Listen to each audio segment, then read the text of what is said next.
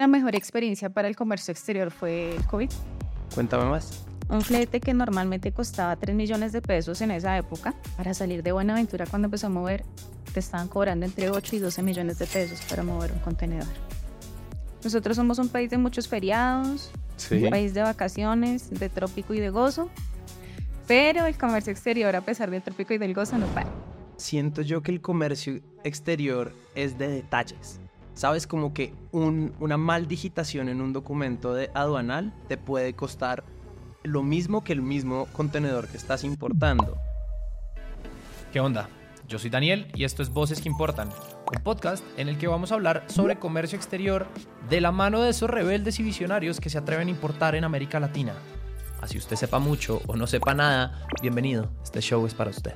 Estimadísima Diana León, muchísimas gracias por estar acá en Voces que Importan. Para nosotros es un placer que estés acá. Eh, siempre les pido a mis invitados que digan en un tweet como quiénes son, qué hacen y qué hace la empresa en la que están trabajando actualmente. Muchas gracias por la invitación. Como acá decir, soy Diana León, trabajo en comercio exterior desde hace un poquito más de 15 años. Actualmente soy jefe de importaciones para Tugo Muebles y Accesorios. Es empresa que trabaja en el sector retail del país enfocado en el diseño de muebles y accesorios. Vendemos muebles y accesorios. Mm, ¿Dónde empezaste tu carrera? Yo como era técnico, empecé Ya. haciendo mis prácticas en una empresa que se llama Inducel. ¿Inducel? Inducel. ¿Qué hacían? Y esa es una empresa que fabrica eh, estufas y neveras. En el comercio los vas a conocer como ABA, Ya. estufas, neveras ABA. Entonces, esa es como la empresa en la que inicié. Fue súper chévere porque ellos, eh, estoy hablando de hace muchos años, cuando el comercio exterior era muy de papel, de llenar el registro de importación a máquina. es- Uy, pues, súper vieja. Pero pues era así y ves es una empresa que importaba materia prima Sí. para exportar electrodomésticos. Entonces era súper chévere porque ellos manejaban Plan Vallejo. ¿Qué no es Plan nada. Vallejo? El Plan Vallejo es un programa del gobierno que incentivaba el- las exportaciones Ya. porque te da beneficios. Tú importabas una materia prima y te da unos beneficios em, de impuestos y un montón de cosas para que tú exportaras. Para que pudieras transformar y el incentivo no es simplemente vender materia prima, sino transformación. Transformar. Producto O sea, es, un, es Ok. un programa que se ha transformado a través de los años. Realmente, te voy a decir, estoy desactualizado ahorita en qué está porque ha tenido muchos matices, pero era un muy buen programa de incentivo. ¿Qué te hubiera gustado saber en ese entonces que sabes hoy? Pues todo, todo, porque es que a medida que tú vas como avanzando en los puestos, empecé haciendo de secretaria. Ok. Entonces, a medida que tú vas siendo secretaria, pues ya ves las cosas muy como el operativo, de lo manualito, de ven al documento. Pero a medida que vas creciendo, te das cuenta que, que es, es necesario hacer muchos puestos para Es que muchas cosas. a eso iba. Siento yo que el comercio exterior es de detalles.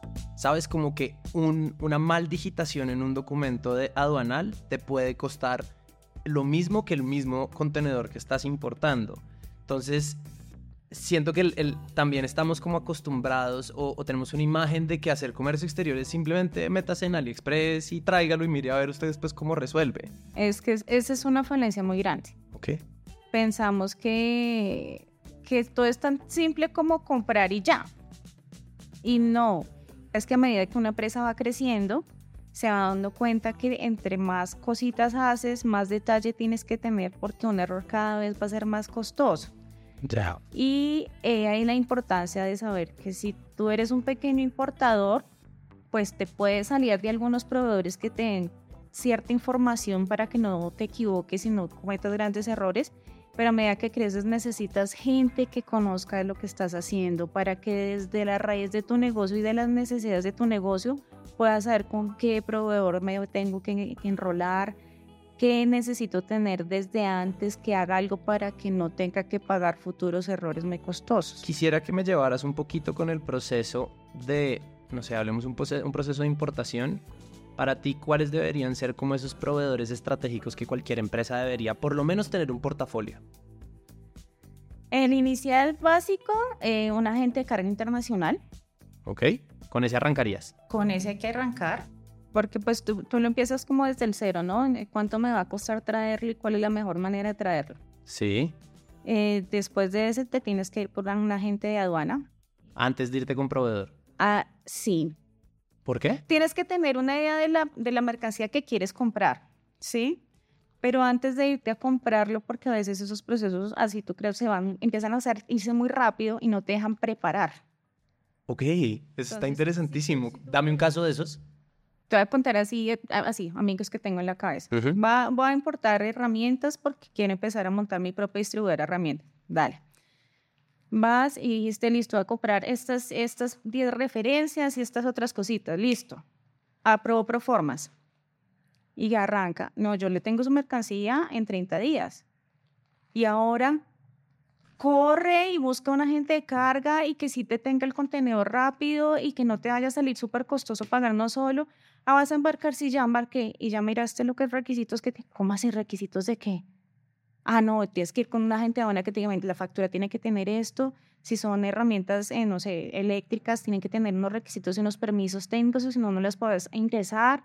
Si quieres, si es una máquina, no sé, que revuelve cemento, tienes que tener algo. Y si no tiene el requisito y ya viene en agua, ¿qué vas a hacer con eso acá? Es el detalle. Es el detalle. Listo. Entonces, eh, tienes que asesorarte de la gente de aduana para saber con qué empiezo a buscar y si sí lo puedo traer. Imagínate que voy a pagar, no sé, 5 mil dólares en mi primera importación de un producto X y resulta que yo no sabía nada y lo traje acá y yo no lo puedo nacionalizar. Lo tengo en puerto un montón de tiempo. Y cada día que yo tenga en puerto es... estoy pagando servicios, servicios, servicios. ¿A quién le pagas esos servicios? Al puerto. Al puerto. Cuando ya miras todos los requisitos que una gente de aduana te dice, ah, bueno, quieres traer esto, necesitas esto, esto, esto, entonces dice, listo. Si lo puedo traer o definitivamente no lo traigo o detengo allá, todavía no apruebo ningún negocio, me quedo quietico mientras empiezo a gestionar eso. Y de la par vas con un buen agente de carga internacional. O sea, mientras vas buscando proveedores, porque supongo que en proveedores, para ti, ¿cuáles son como las, las variables más importantes de conseguir un proveedor? La experiencia del proveedor. Sí.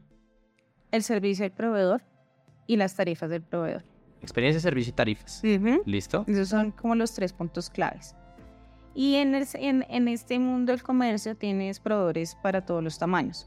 Pequeños comerciantes, medianos comerciantes, grandes comerciantes, no importadores. okay. Hay agentes de aduana muy, muy grandes que atienden cuentas muy, muy grandes. Entonces están especializados en servicios a, a, cuentas muy grandes, ¿no? Muchos procesos. De pronto si tú te das con un agente de aduana de esos tan grandotes, y tú manejas una o dos al mes, pues de pronto el servicio no es tan personalizado cuando lo quieres.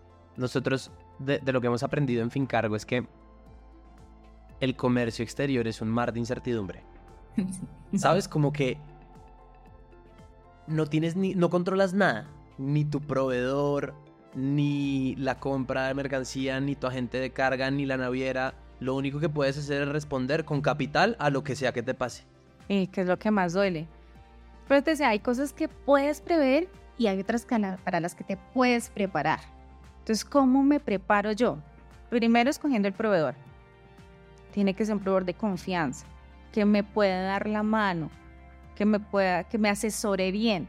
Claro, esto es un gano usted, gano yo. Ganamos juntos. Si tú creces, yo crezco y vamos en la mano. ¿Listo? Entonces, el proveedor sean gana-gana que sea de confianza, que yo sepa que siempre me va a decir la verdad, que no me va a tomar de pelo, bueno, si usted no sabe comercio, entonces yo lo voy a embolatar con cualquier cuento para sacar alguna embarrada mía, no. Transparencia en los errores, transparencia en la información. Y que te digan todo con tiempo. ¿Dónde entra, y perdón que me, que me lo salte, las finanzas en todo esto? Eso tiene que ir desde el principio. Un, yo creo, bueno, en nuestro país todos los meses nacen muchas empresas y todos los meses mueren muchas empresas.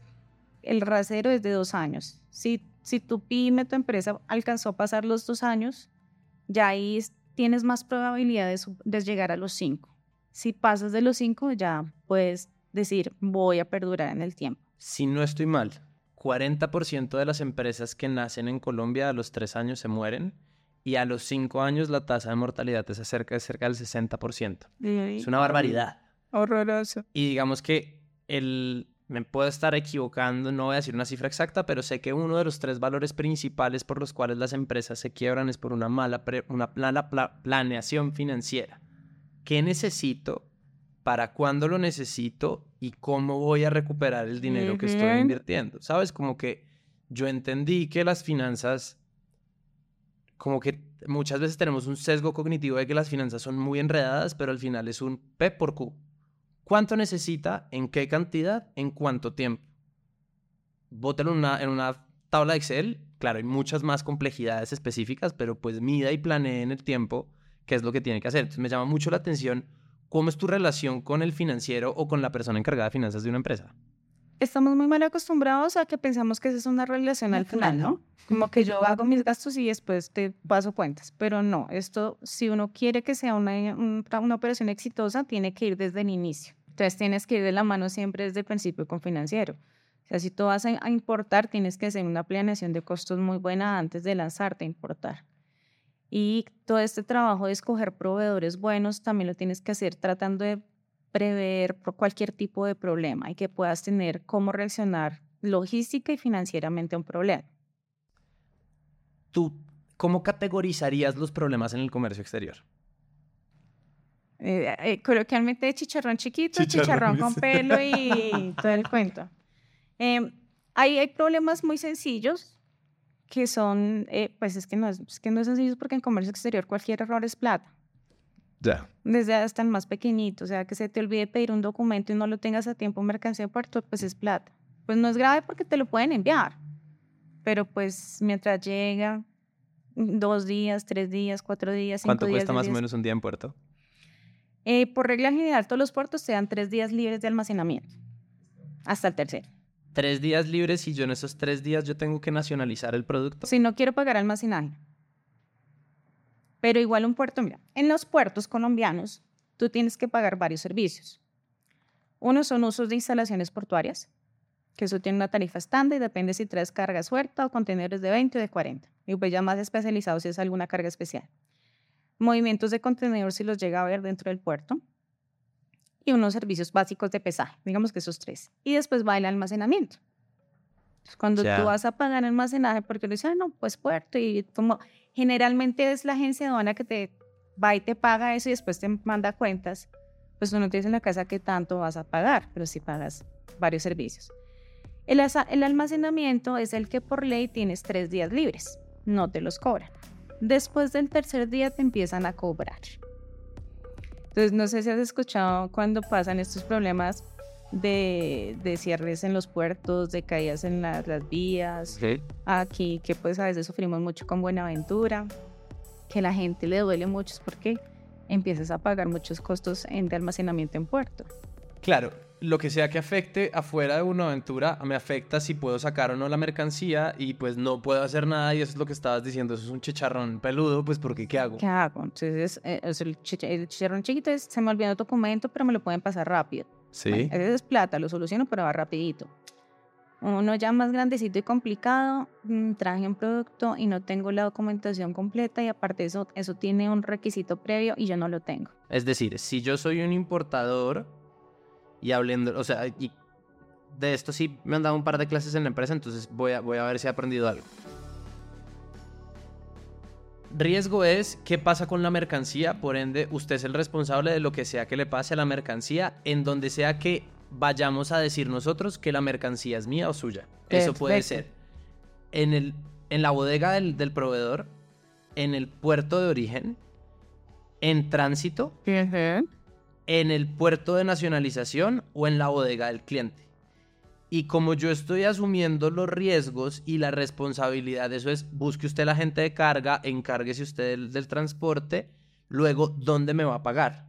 Es decir, me paga usted, pues, si yo le cobro, si me recoge en la bodega del proveedor, pues le cobro uno, y si se lo pongo en su bodega, le cobro 1.10, Exacto. más o menos. Vamos bien, sí, ¿Sí sí, aprendiste, sí, Bien. aprendiste muchas cosas. bien.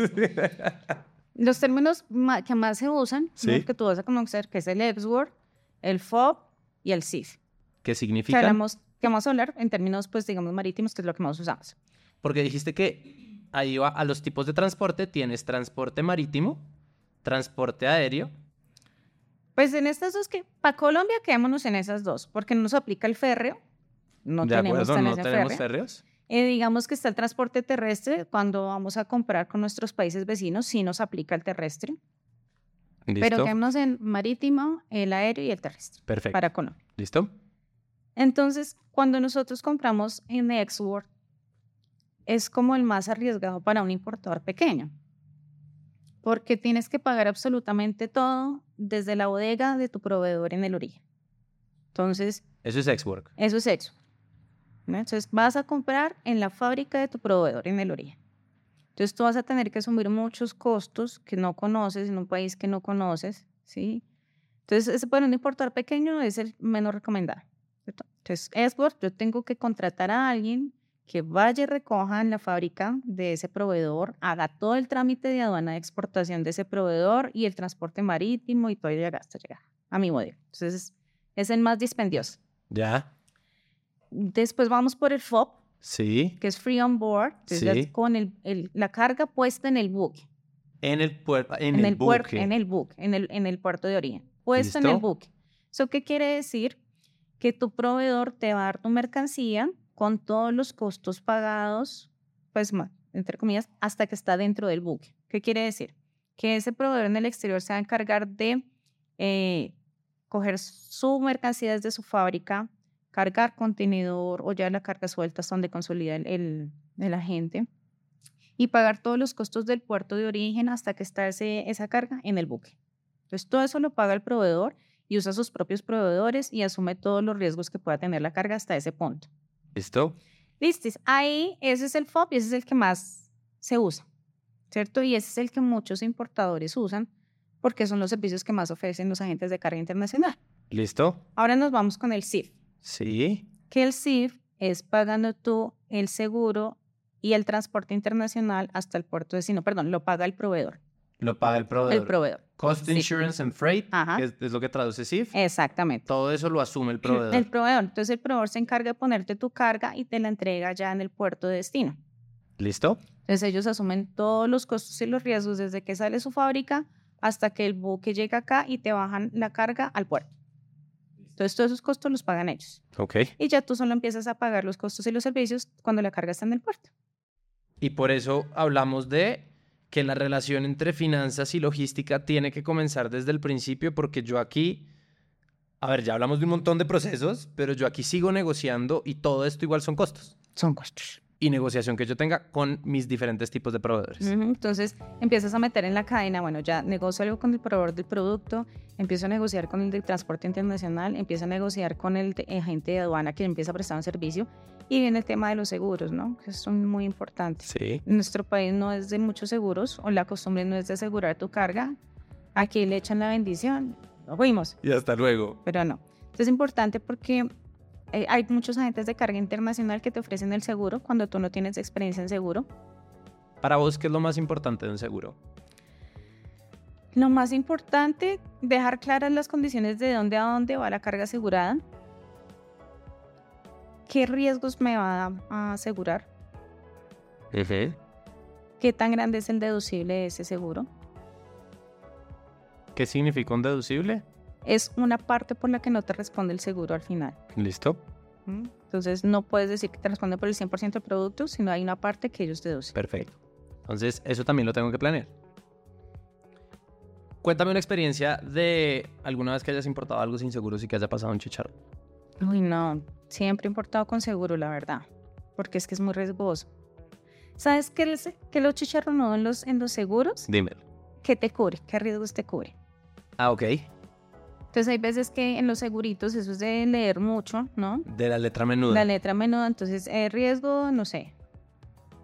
A ver, hace un tiempo en Colombia era muy particular que te decía que no te cubría cuando había problemas por violencia, manifestaciones, todo eso.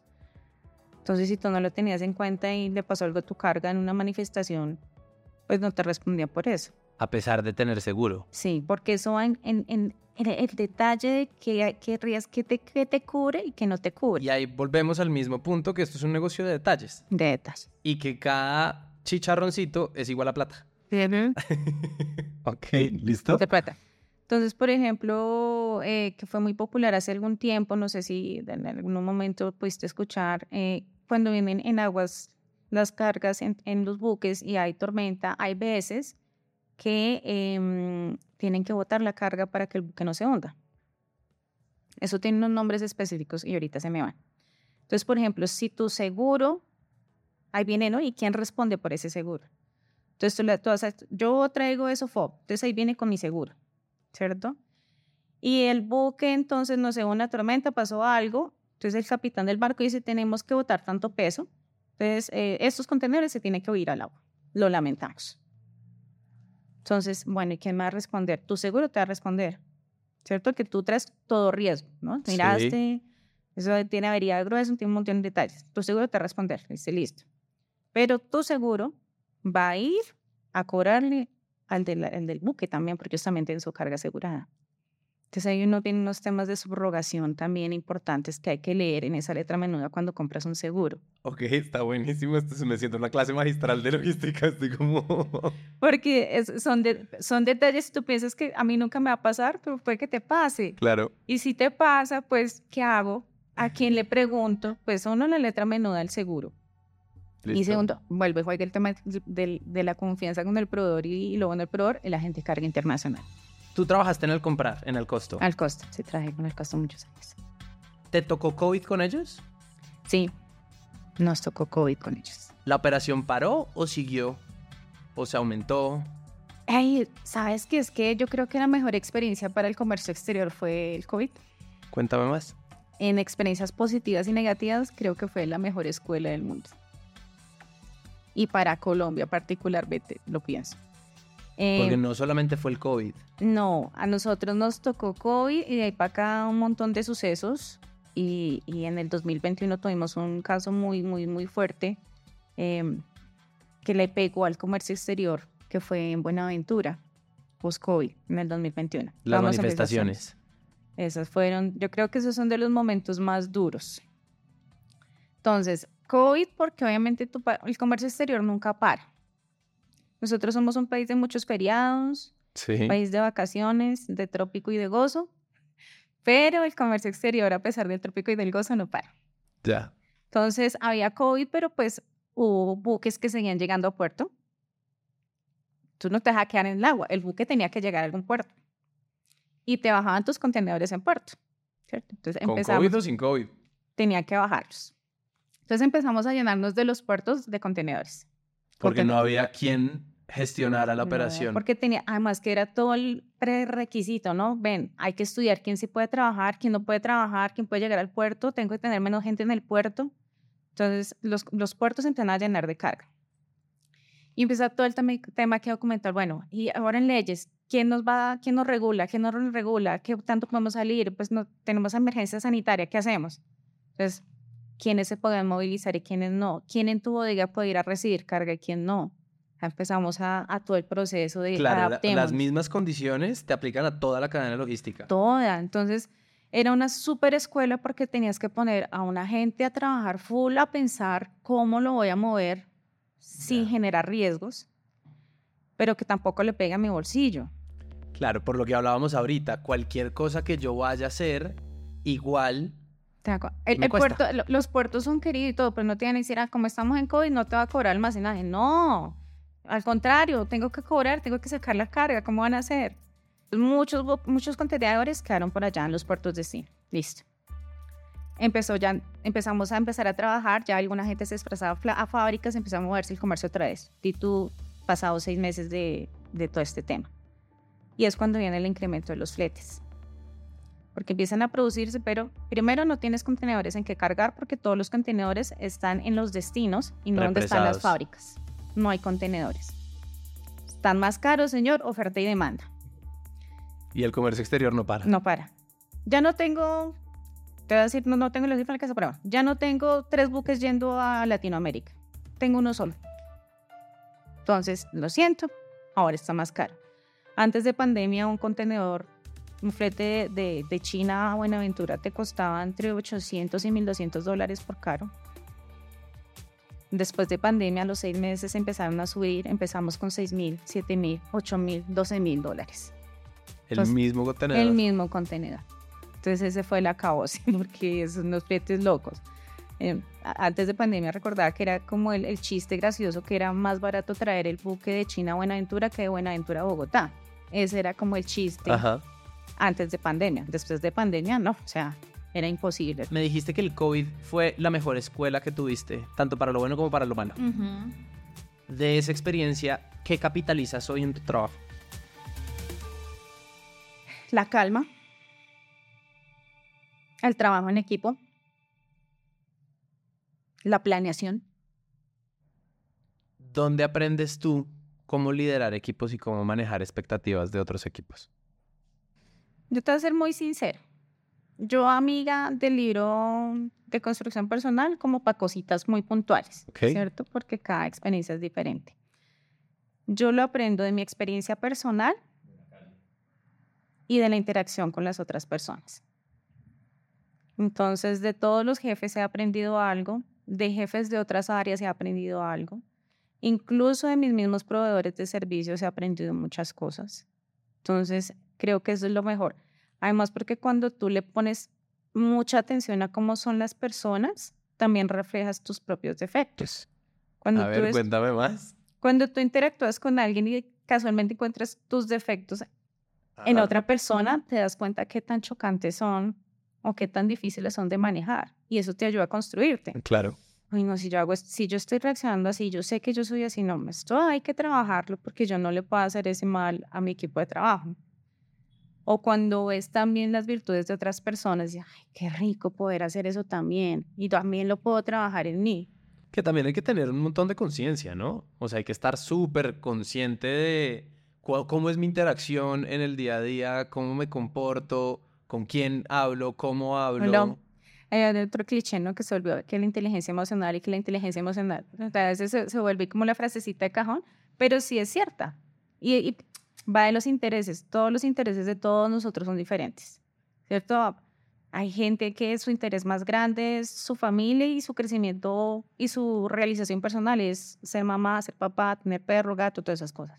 Hay otras personas que es profesional. Entonces, no, yo quiero ser gerente, yo quiero ser dueño de empresa, entonces tiene una visión diferente. Entonces, uno hay que respetar como lo que es importante para ti puede que no lo sea para mí pero hay ciertos matices de la vida que son ricos que los tengamos igual de chéveres, porque nos sirven para cada uno, para su crecimiento. Siento que acabas de darme como una formulita súper linda de, de liderazgo. Y es que yo sea bueno en algo no significa que me guste hacerlo. Que me guste hacer algo no significa que, yo sea, bueno haciéndolo. Y finalmente, si ninguna de las dos otras dos cosas me motiva, pues lo que vas a tener es un poquito, hablándolo de la persona correcta, tal vez en el puesto incorrecto, o la persona incorrecta en el puesto correcto. Y mira que cuando uno le toma eso muy a la ligera, puedes perjudicar a las personas. Hay veces que tú ves chicos en agencias de aduanas que son el 10, ¿no? Super pilos en su gestión de aduana. Tú dices, yo me quiero traer este chico para mi equipo de trabajo porque es que él es un 10. Y te lo traes pero no tuviste en cuenta que ya del otro lado, esa persona necesita otras actitudes, otras aptitudes que no tenía en ese puesto. Claro. Y te lo traes y, ay, no, me equivoqué y lo perjudiqué. Y, y no tuve en cuenta que él era bueno porque su entorno era diferente en el que venía a desarrollarse acá. Entonces, muchos de esos tipsitos que tú acabas de mencionar, que sí son muy válidos, también están en eso, ¿no? No todos somos buenos para todo, y no, en, no somos buenos en lo mismo en diferentes lugares. Eso está súper bonito. El entorno en el que nos vamos a desarrollar tiene mucho que ver. Yo creo que me encantaría que ese fuera el cierre de la conversación porque no lo pudiste haber resumido mejor. Me llevo un montón de, aprendizajes y gracias por la clase magistral. Me encantó. No, esto es una charla de qué rico que todo el mundo tuviera conciencia de comercio exterior y que qué rico que todo el mundo pudiera tener tipsitos para que le vaya bien en todo lo que va a progresarme a un, país en el que todas sus empresas les va bien, sería un país maravilloso. Y todo parte del conocimiento y tipsitos. Qué rico que todo el mundo quisiera eh, compartir algo de lo que sabe. Qué belleza. Y por eso creamos este espacio. Entonces me encanta, me encanta. Diana, muchísimas gracias por, por todo el conocimiento. ¿Dónde te puede seguir la gente? Uy, en LinkedIn. En LinkedIn, ¿listo? Eh, Diana Marcela León, salgo así porque no me acuerdo de cómo lo creé. Eh, creo que es que LinkedIn es la mejor herramienta eh, laboral profesional que hay porque encuentras de todo, información de todos los canales lecturitas para el que le gusta la lectura, no tan pesada, pero que sí construya, también parece genial. Entonces, Buenísimo. Pues muchísimas gracias. Los invito a todos a, a se- seguir Voces que Importan en todos los canales. Acuérdense que estamos en YouTube, en Spotify, en Apple Podcast, en distintas plataformas. Eh, revisamos un montón sus comentarios, tratamos de respondérselos al día. Y qué delicia que nos acompañen a simplificar el comercio exterior y a tener este tipo de conversaciones que en verdad llenan un montón. Muchísimas gracias. No, gracias a ustedes por el espacio, maravilloso.